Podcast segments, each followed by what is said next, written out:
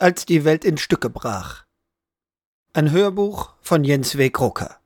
Kapitel 2 Requiem.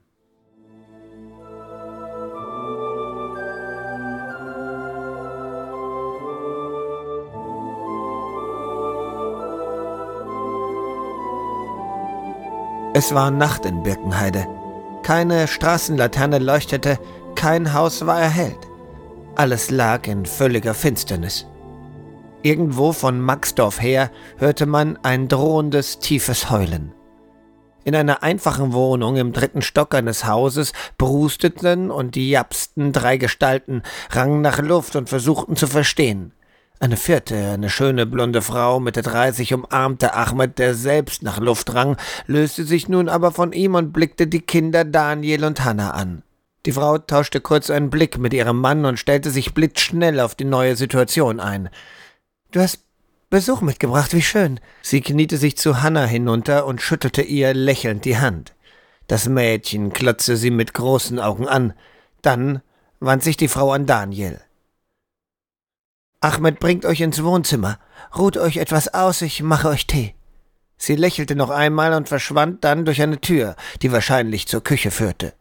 Die ganze Wohnung war mit Kerzen beleuchtet, keine einzige Lampe brannte, und so sah der Junge die Einrichtung nur schemenhaft. Sie gingen durch den kleinen Flur, in dem eine Kommode und ein Schuhschränkchen standen, ins Wohnzimmer. Dort gab es eine Sofaecke, einen Fernseher, einen Esstisch und unzählige Pflanzen. In jeder Ecke standen welche, auf dem Fenstersims, neben dem Sessel, zwei hingen sogar von der Decke herab. Es war wie im Dschungel, dachte Daniel. Plötzlich hörten sie von draußen wieder das Heulen des Wolfes. Es war nicht mehr weit weg. Irgendwo in den Straßen musste er nach ihnen suchen. Schnell wies Ahmed ihnen einen Platz auf dem Sofa zu, dann ging er zum Fenster, schloss es fest, zog den Rollladen ganz hinunter und verschwand in der Küche. Auch dort ratterte ein Rollladen, dann hörte Daniel leise Stimmen. Flüsternd setzten sie sich gegenseitig ins Bild. Was sie sagten, verstand er nicht, denken konnte er sich es indes. Daniel lauschte bang nach draußen. War an der Tür ein Schaben zu hören? Pochte etwas von draußen an die Rollläden? Jedes kleine Geräusch ließ ihn zusammenzucken. Jeder Windstoß versetzte seinem Herzen einen Schlag. Hanna neben ihm schien gänzlich in Schockstarre verfallen zu sein. Sie saß reglos neben ihm mit offenem Mund und blickte ins Leere. Nach einer Weile kam die Frau mit zwei Saftgläsern in das Wohnzimmer. Wir haben hier kein heißes Wasser wegen dem Stromausfall, sagte sie entschuldigend, stellte sie Säfte vor den Kindern ab und verschwand kommentarlos wieder in der Küche. Kurze Zeit später kam sie erneut mit einem Tablett mit belegten Brötchen. Ihr müsst Hunger haben und völlig erschöpft sein, sagte sie mitfühlend und stellte das Essen vor den Kindern ab. Sie wirkte kein bisschen ängstlich. Nichts an ihr ließ vermuten, dass sie sich alle in großer Gefahr befanden. So wie sie sich betrug, konnte man meinen, das sei ein ganz normaler Besuch der Kinder eines Bekannten. Daniel spürte eine wohlige Wärme von dieser Frau ausgehen, und trotz all der Schrecken, die er hinter sich hatte, spürte er Erleichterung. Seine Schwester rührte nichts an, sie starrte noch immer vor sich hin. Ihr bleibt heute Nacht hier, sagte sie, und dann schien ihr etwas einzufallen. Ach, ich habe mich noch gar nicht vorgestellt. Ich bin Ina, Ahmeds Frau. Wie heißt ihr denn? Daniel und Hanna, antwortete Daniel zögerlich und griff sich ein weiteres Brot. Schließlich kam auch Ahmed ins Wohnzimmer. Auf dem Arm trug er einen kleinen Jungen, drei, vielleicht vier Jahre alt, der aus schläfrigen Augen die Besucher betrachtete. Er übergab ihn seiner Frau, musterte kurz Daniel und verschwand dann wortlos in der Küche. Das ist Martin, Hanna, sagte Ina und setzte sich mit ihrem Sohn neben das Mädchen. Sofort veränderte sich etwas in Hannas Verhalten.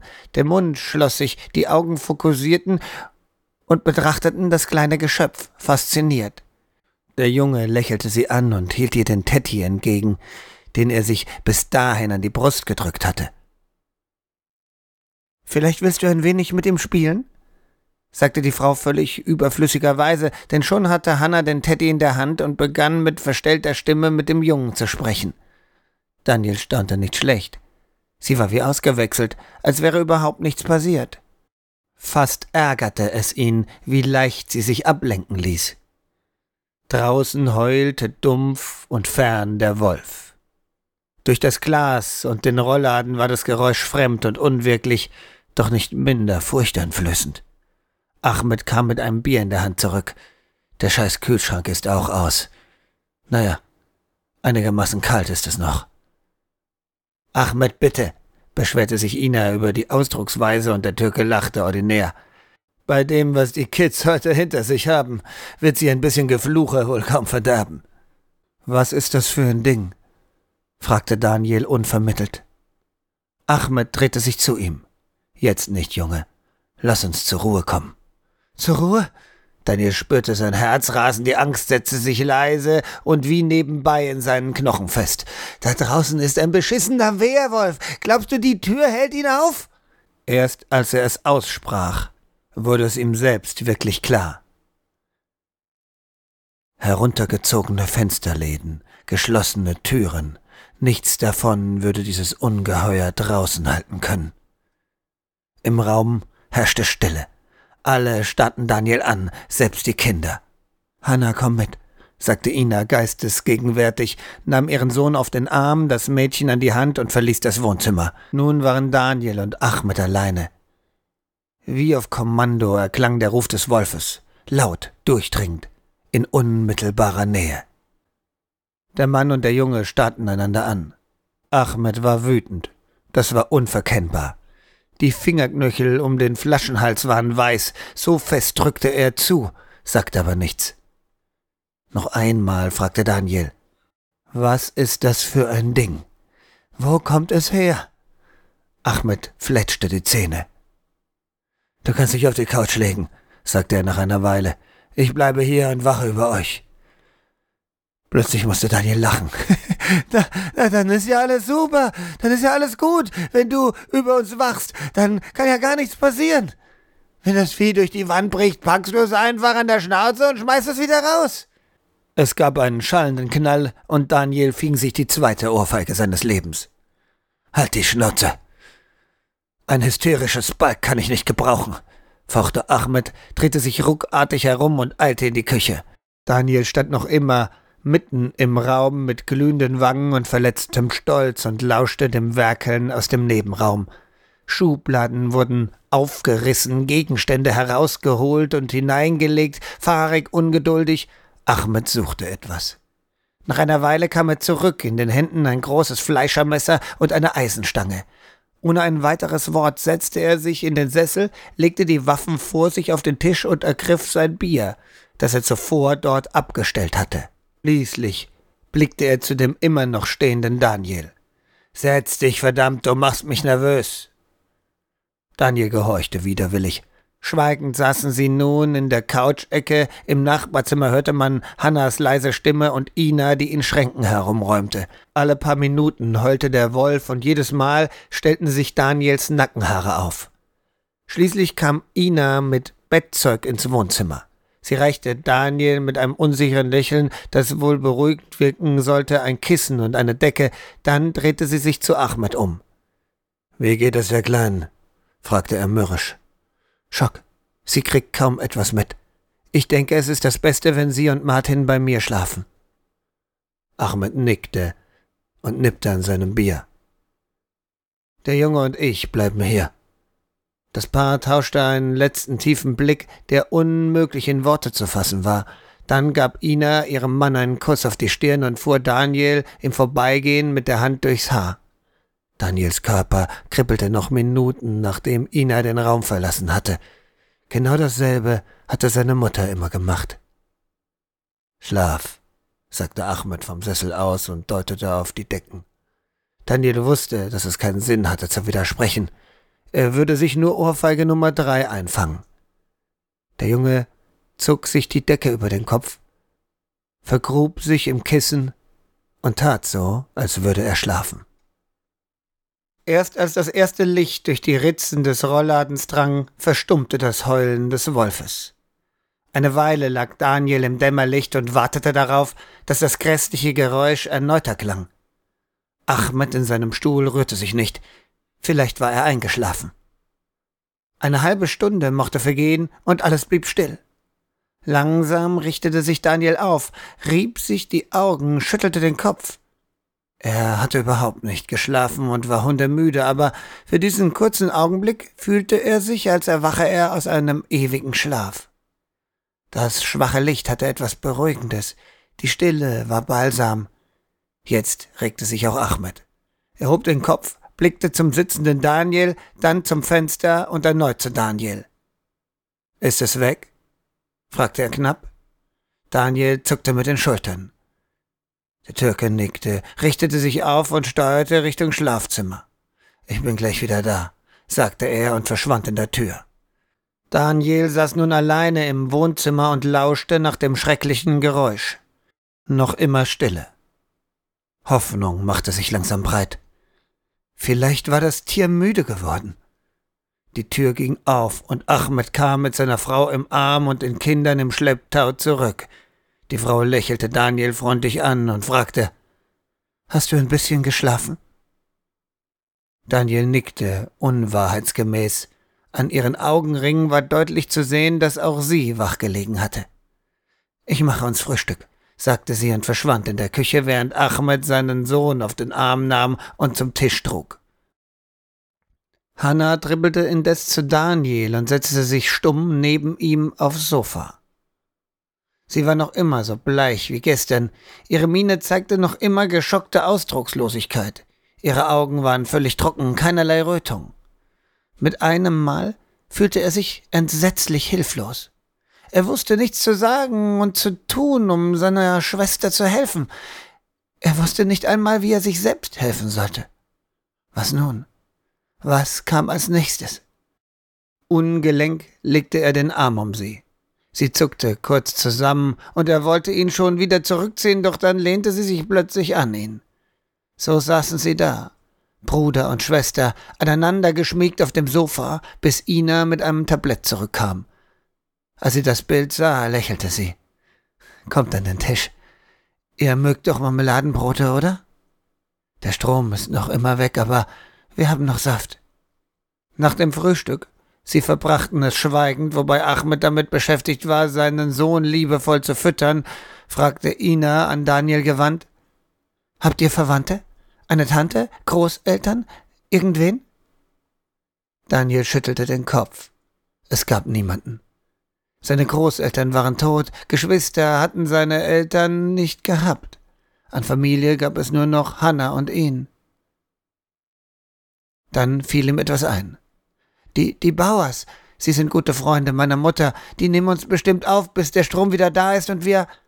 Hier unterbrach er sich. Was dann? Sie waren Waisen, völlig auf sich gestellt. Die Bauers konnten sie ja nicht für immer nehmen. Würden sie in ein Heim kommen? Oder zu Zieheltern? Würden sie zusammenbleiben können oder würde man sie trennen? Ina schien seine Gedanken zu lesen und unterbrach sie eilig. Die Bauers, das ist die Arztfamilie, nicht wahr? Daniel nickte matt. Gut, fuhr sie fort. Es ist am besten, wenn Ahmed euch dorthin bringt, wenn es noch etwas heller geworden ist. Daniel zögerte. Seine Brust verengte sich wie von selbst, so als ziehe sie etwas von innen gewaltsam zusammen. Aber der Wolf, protestierte er stotternd. Seit Sonnenaufgang hört man ihn nicht mehr, brummte Ahmed. Ich denke, er ist weg. Und wenn nicht, sollten wir nicht die Polizei? Telefone gehen nicht, auch nicht die Autos, nicht einmal der Strom. Ich muss sowieso schauen, was los ist. Ich prüfe, ob alles sicher ist. Dann gehen wir los. Je früher ihr bei euren Leuten seid, desto besser. Darauf ließ sich wenig erwidern. Angsterfüllt schaute Daniel zu, wie Ahmed aus einem Schrank eine solide Handaxt hervorholte, seinen Arbeitskittel anzog und in feste Schuhe schlüpfte. Dann, nach einem kurzen, intensiven Blick zu seiner Frau und seinem Sohn, verschwand er durch die Tür. Nun warteten sie, noch immer am Frühstückstisch sitzend. Daniel blickte zu Hannah, die ihrerseits auf ihren Teller starrte. Natürlich hatte sie nichts gegessen. Trink deinen Saft, befahl er ihr verärgert und bereute den scharfen Ton sofort. Ihre Augen weiteten sich, wurden sichtbar feucht. Verlegen legte er ihr den Arm um die Schulter, Sie wirkte steif und verunsichert in seinen Armen, aber sie wehrte sich nicht. Zehn Minuten vergingen, zwanzig, und alle wurden sichtlich nervös. Ina, die bis jetzt so selbstsicher und beruhigt gewirkt hatte, schaute immer wieder zur Tür. Zweimal griff sie zum Handy, nur um sich dann wieder zu erinnern, dass dieses Jahr nicht mehr funktionierte. Gebannt lauschte sie nach draußen. Heulte der Wolf wieder? War er zurück? Attackierte er vielleicht genau in diesem Augenblick Ahmed? Nein. Nichts war durch das gekippte Fenster zu hören, nur das Säuseln des Windes und Vogelgezwitscher. Plötzlich öffnete sich die Haustür und alle zuckten für einen Moment zusammen. Das war Ahmed mit zwei weiteren Männern. Alles okay, der Wolf scheint weg zu sein, berichtete er, während seine Frau ihn umarmte. Strom geht in der ganzen Straße nicht. Viele Leute sind gestern nicht heimgekommen. Sven und Christian, er deutete auf seine Begleiter, kommen mit mir zum Doktor, das ist sicherer. Ina nickte, sichtlich erleichtert, dass ihr Mann nicht alleine mit den Kindern gehen würde. Wir sollten keine Zeit verlieren. Nachdem Daniel und Hannah angezogen waren und sich Ina mit einer innigen Umarmung von ihnen verabschiedet hatte, brach die Gruppe ohne weitere Verzögerung auf. Das Dorf war deutlich belebter, als der Sonnenstand vermuten ließ. Menschen standen auf der Straße in Grüppchen, die meisten in irgendeiner Form bewaffnet mit Äxten, Messern oder Eisenstangen und unterhielten sich aufgeregt. Immer mal wieder blieb Ahmed stehen und tauschte mit dem einen oder anderen ein paar Worte aus. Viele vermissten Angehörige von praktisch jeder Familie war jemand außerhalb des Dorfes gewesen, als es passiert war. Was genau passiert war, wusste niemand, nur dass es einen bestimmten Zeitpunkt gegeben hatte, an dem alles gleichzeitig ausgefallen war. Theorien gab es viele. Eine Atomexplosion sagten einige, aber einen Lichtblitz hatte niemand gesehen. Eine atmosphärische Störung, meinten andere. Teufelswerk, ergänzte eine fromme alte Frau, die den Bordstein kehrte, als sei nichts gewesen. Genauso rätselhaft war die Sache mit dem Wolf. Alle hatten ihn gehört und zwei Menschen waren schon auf der Straße tot aufgefunden worden, ausgeweitet wie Schafe. Ahmed berichtete, dass am Greisel weitere Opfer zu finden wären, aber noch traute sich niemand so weit aus dem Dorf. Zumindest schien das Tageslicht ihn tatsächlich vertrieben zu haben. Daniel versuchte sich zu erinnern, was er über Werwölfe wusste. Man tötete sie mit Silber, und sie konnten nicht über fließendes Wasser gehen, und eigentlich tauchten sie nur bei Vollmond auf. Verzweifelt schüttelte er den Kopf. Er musste wirklich übermüdet sein, wenn er jetzt schon über Fabelwesen in der echten Welt nachgrübelte. Sie waren ja nicht in Fork, sondern in Birkenheide. Wirkliche Panik herrschte nicht mehr eine leise, allgegenwärtige Angst, welche die Leute zwang, sich zu konzentrieren. Eine direkte Bedrohung, vor der man weglaufen konnte, gab es nicht. Man musste einen kühlen Kopf bewahren. Jeder schien das zu spüren. Vielleicht war es auch, weil all das so unwirklich erschien. Manche hatten daher auch nur ganz weltliche Sorgen. Sie trugen einen Mundschutz und blieben auch nur ganz kurz draußen, um Informationen auszutauschen. Diese Leute glaubten, dass es einen großen Unfall in der BSF gegeben hatte, irgendeine chemische Katastrophe und dass die Luft draußen nicht mehr sicher war. Anzeichen dafür gab es keine.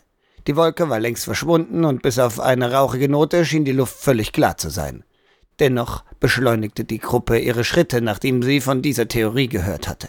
Sie gingen die Maxdorfer Straße entlang bis in die Albertine-Scherer Straße, wo sie sich rechts hielten und dann in einer Kurve links in die Goethestraße abbogen. Das Haus der Bauers war ein geräumiges Anwesen mit kleinem Garten und Froschteich, wie auch Daniels Familie einen hatte. Ein brauner Holzzaun umrahmte das Grundstück. Sie gingen durch das Gartentor über den Garagenvorplatz eine kleine Treppe hinauf zur Haustür. Ahmed klingelte und seufzte dann, als das Geräusch ausblieb. Stattdessen klopfte er gegen die milchige Glastür.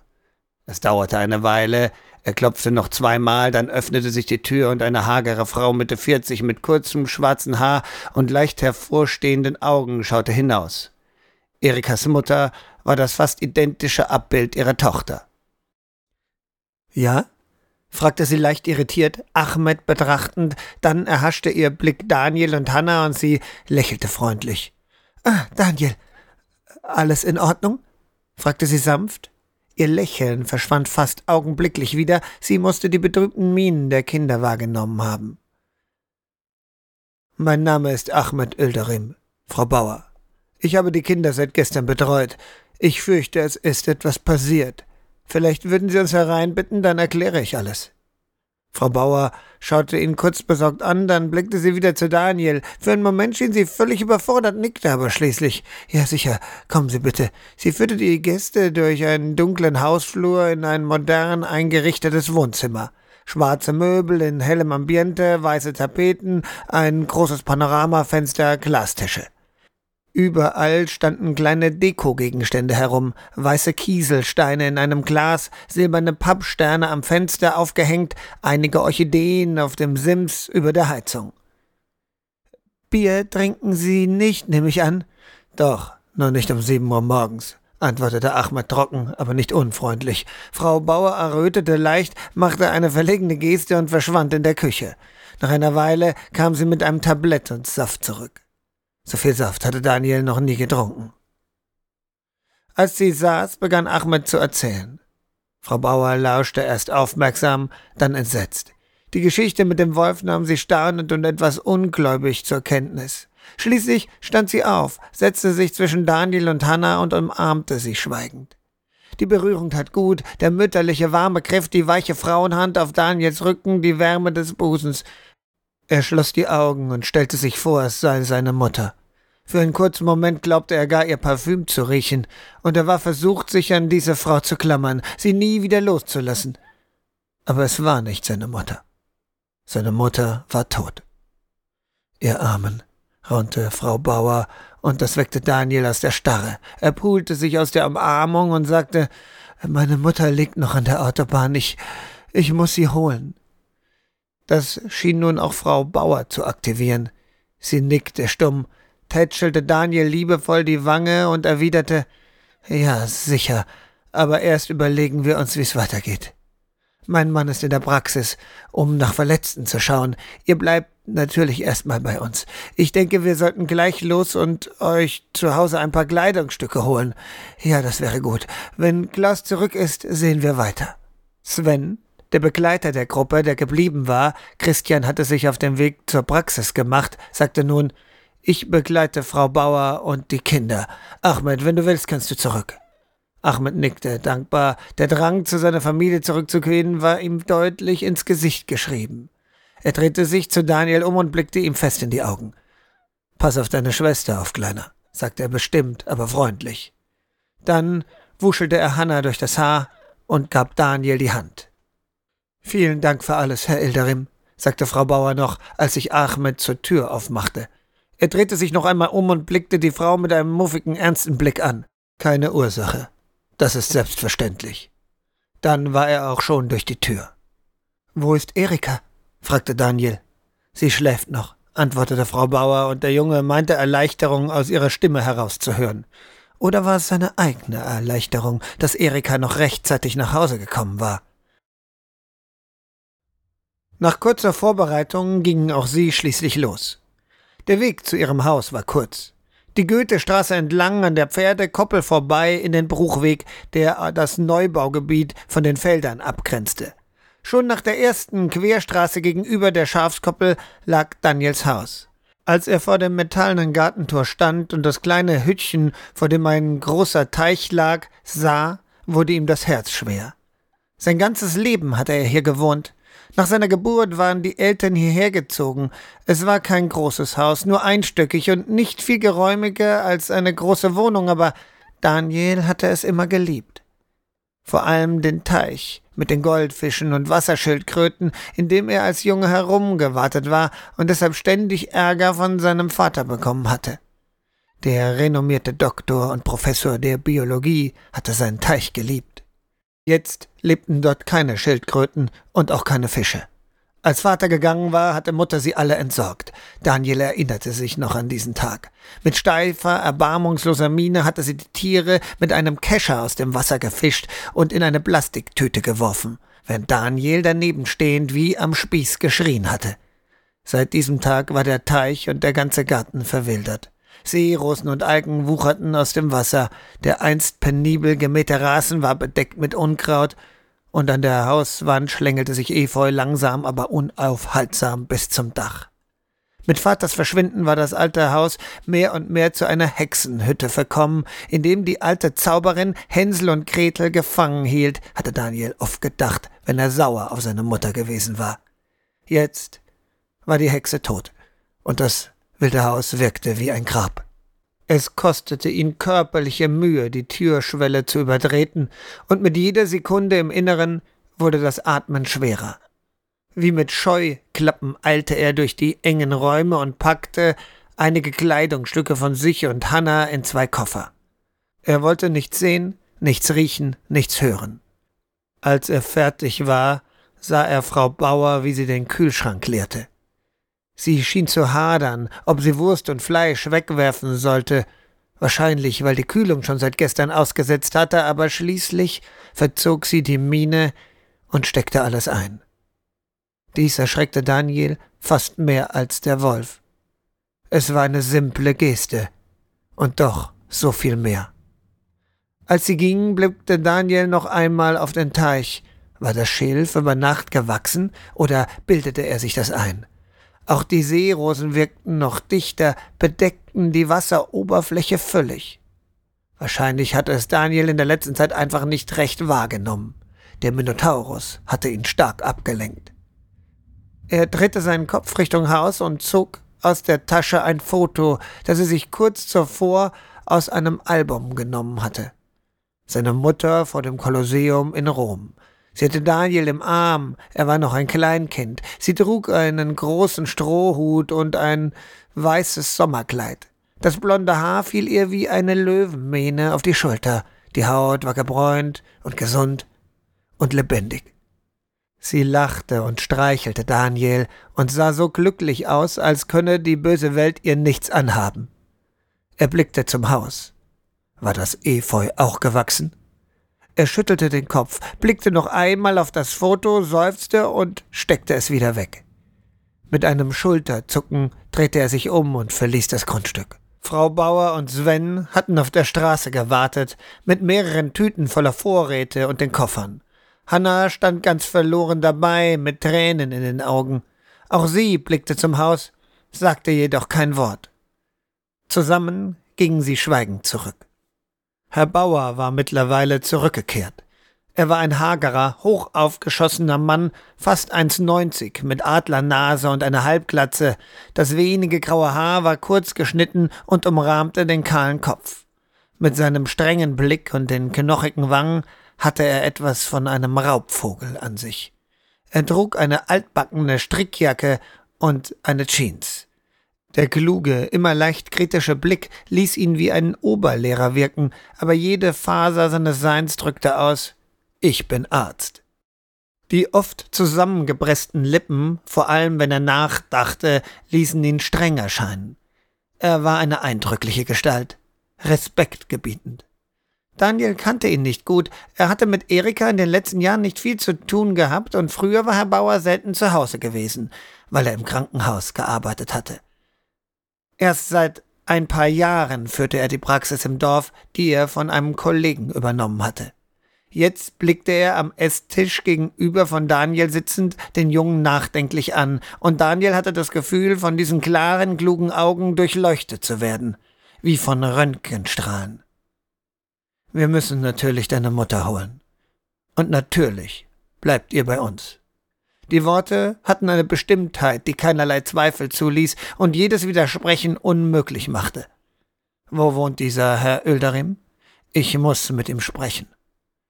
Er hilft bestimmt, und natürlich muss man ihm danken, fuhr der Doktor mehr zu sich selbst fort, und dann schien ihm noch etwas einzufallen. Verletzt seid ihr nicht, oder? Daniel schüttelte den Kopf und stutzte dann. Hatte er sich beim Unfall nicht Schrammen und Glassplitterwunden zugefügt? Er betastete verwirrt seine Beine. Keine Verletzung. Herr Bauer musterte ihn fragend, aber er schüttelte erneut den Kopf. Nein, alles okay. Er musste es sich im Schock eingebildet haben. Gut, dann ruhe dich aus. Ich kümmere mich um deine Mutter. Jetzt endlich fand Daniel seine Sprache wieder. Herr, Herr Bauer, ich, ich, ich will mitkommen. Dieser schüttelte knapp den Kopf und blickte Daniel streng an. Kommt nicht in Frage. Ich, Sammle ein paar Männer und wir holen sie. Das ist nichts für Kinder. Die Art, wie Herr Bauer das sagte, verletzte Daniel zutiefst.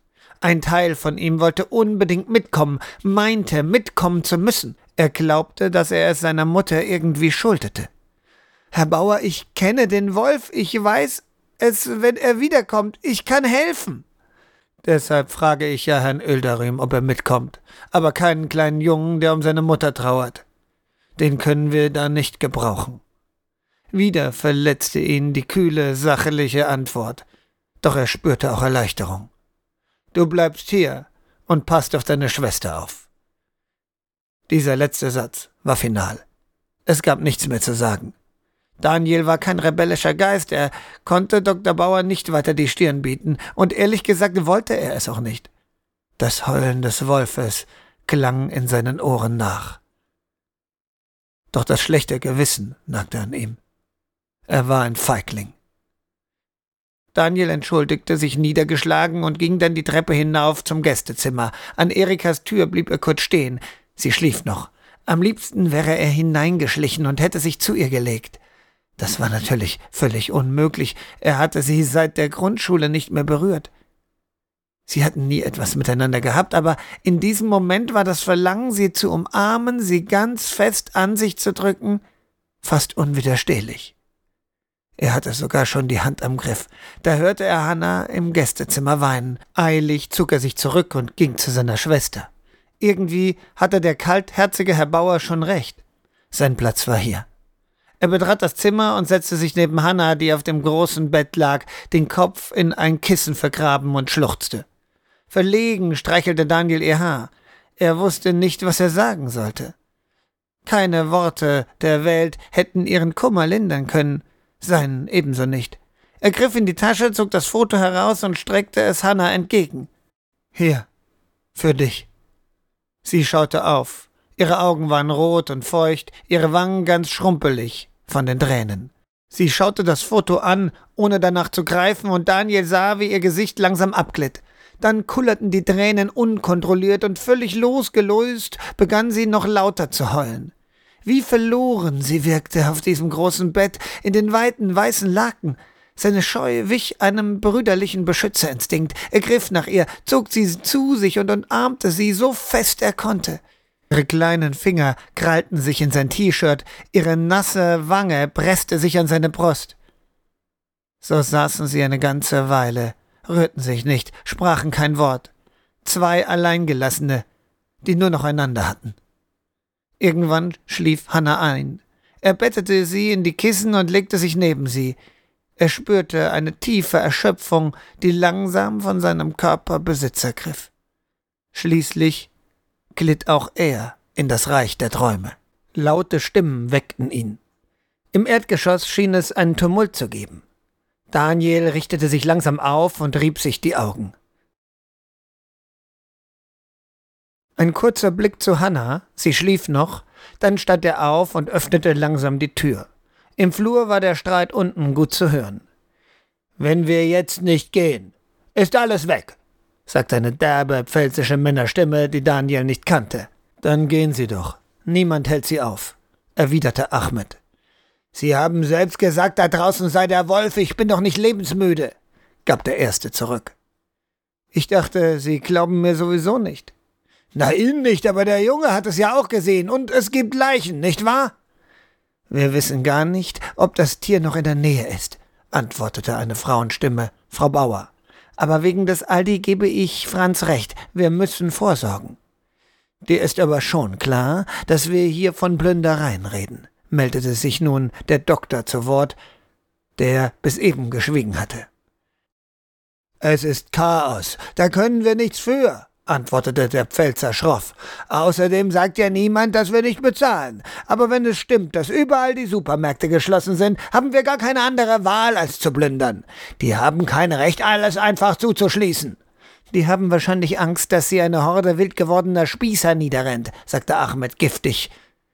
Unerhört, also wirklich, Sie sind hier Gast, jetzt reißen Sie sich mal zusammen. Sie sind hier ebenfalls Gast. Ich meine in Deutschland. Ich bin hier geboren, Sie Idiot. Ruhe. Der Doktor schrie nicht, aber seine Stimme hatte eine Schärfe und Bestimmtheit, die alle anderen sofort verstummen ließ. Die Kinder schlafen. Ich schlage vor, wir reden im Garten weiter. Es kommen auch gleich noch andere. Daniel war während des Gespräches vorgeschlichen und hatte sich an den Treppenabsatz gesetzt, in der Hoffnung, so nach unten linsen zu können. Weil die Treppe einen Knicks machte, ging das nicht, aber hier ließ es sich wenigstens besser hören. Jetzt fühlte er plötzlich eine Berührung an der Schulter und fuhr erschrocken herum. Er blickte in Erikas freundliches und wie immer atemberaubend schönes Gesicht. In fremden Häusern lauschen, das ist aber gar nicht höflich, sagte sie, aber es war neckend gemeint und kein bisschen anklagend. Er versuchte zu lächeln, aber es fiel ihm schwer. In den letzten Jahren fiel ihm alles in Erikas Nähe schwer und heute mehr als je zuvor. Plötzlich schien sich das Mädchen an etwas zu erinnern. Ihr Gesichtsausdruck wurde ernst, fast feierlich. Sie setzte sich langsam neben ihn, dann drehte sie sich zu ihm, als wäre es ein Ritual, und umarmte ihn. Die Berührung selbst hatte indes nichts Rituelles, sondern kam von Herzen. Sie war echt und warm und lang, und in jedem anderen Augenblick hätte Daniel sich nichts Großartigeres vorstellen können. Erikas zierlicher, fast knochiger Körper, der zarte Duft von Himbeershampoo, die weiche, warme Haut, das Pochen ihres Herzens, die feuchten Atemzüge, die weiche Wange auf seiner. Doch heute war es anders. Die Umarmung, die er sich so oft schon vorgestellt hatte. Er bekam sie nicht, weil sie ihn attraktiv fand, nicht, weil sie ihn liebte, nicht, weil sie ihn begehrte, nicht einmal aus einem flüchtigen Moment der Leidenschaft heraus, sondern aus Mitleid. Reines, freundschaftliches Mitleid mit einem armen Tropf, dessen Mutter gestern gestorben war. Sein Speichel schmeckte säuerlich, ihr Herzschlag hallte wie ein Hammer in seinem Kopf, die weiche Wange schien zu glühen wie Eisen. Oder war er es, der glühte? Mit einem Mal wollte er fort, so schnell wie möglich. Wieder schien sich sein Hals zusammenzuziehen, die Luft wurde ihm knapp, seine Augen brannten plötzlich, als hätte man Chilis hineingedräufelt. Mit dem Jaulen eines verwundeten Tieres stieß er sie unsanft fort, sprang auf, rannte die Treppe hinunter an einer verwirrten Frau Bauer, die im Flur mit einem Tablett belegter Brötchen stand, vorbei, durch die Haustür, über den Gartenzaun, die Straße Richtung Pferdekoppel entlang und dann nach rechts in den Feldweg. Er stolperte ziellos ein paar Schritte in den Weg hinein, dann blieb er atemlos stehen, beugte sich vorne über, die Hände an die Oberschenkel gestützt und versuchte Luft zu bekommen. Seine Knie zitterten, eine Gänsehaut hatte sich am ganzen Körper gebildet. Es tat ihm leid, dass er Erika weggeschubst hatte. Ihr Gesichtsausdruck, eine Mischung aus Schrecken und Kränkung, bohrte sich nun in seinen Verstand, aber Mitleid war das allerletzte was er jetzt wollte. Plötzlich wurde er zornig. Es gab keinen richtigen Auslöser, nicht einmal einen konkreten Grund und schon gar keine spezielle Person. Nein, es war einfach allgemeine Wut auf alles, was geschehen war und jeden, der damit zu tun hatte. Ein tiefer, echter, brutaler Zorn, der sich in seinem Herzen ausbreitete wie ein Lauffeuer und auf den Rest seines Körpers übergriff. Das Zittern wurde stärker, seine Schläfe pochte wie verrückt. Er drehte sich nun um, rannte zum nächstbesten Baum und schlug mit blanker Faust dagegen. Er spürte den Schmerz gar nicht, er hörte nur ein leichtes Knacken. Erneut schlug er zu mit beiden Fäusten, immer wieder. Seine Knöchel wurden taub, dann seine Arme. Daniel schrie und schlug wieder gegen die Rinde. Blut klebte schon am Stamm, aber es kümmerte ihn nicht. Er versuchte die entsetzliche Hilflosigkeit, diesen Dämon, der in seinem Kopf saß und sein Gehirn zu zerquetschen drohte, loszuwerden. Jeder Hieb erleichterte sein Gemüt, war wie ein winziges Ventil in einem vollgeblasenen Reifen. Es genügte nicht. Schließlich, als die Hiebe nicht mehr ausreichten, als sein Kopf regelrecht zu platzen drohte, donnerte er völlig in Rage die eigene Stirn gegen den Stamm und ging unwillkürlich zu Boden. Er verlor nicht wirklich das Bewusstsein aber sein Körper wollte sich für eine ganze Weile nicht regen. Der Schmerz war atemberaubend und gleichsam befreiend. Er lag da, alle Viere ausgestreckt wie ein besiegter Schwergewichtsboxer im Gras und blickte den blutigen Stamm entlang in den trüben nachmittäglichen Himmel. Aschgrau war dieser, als habe sich die Wolke nun gänzlich mit dem Firmament vermischt und ein für allemal das Blau vertrieben. Auch die Sonne glühte nur blass hinter einem Schleier aus Dunst. Wie ein erkalteter Stern sah sie aus, so weiß und grell und tot. Für immer hier liegen bleiben. Sich nie wieder rühren.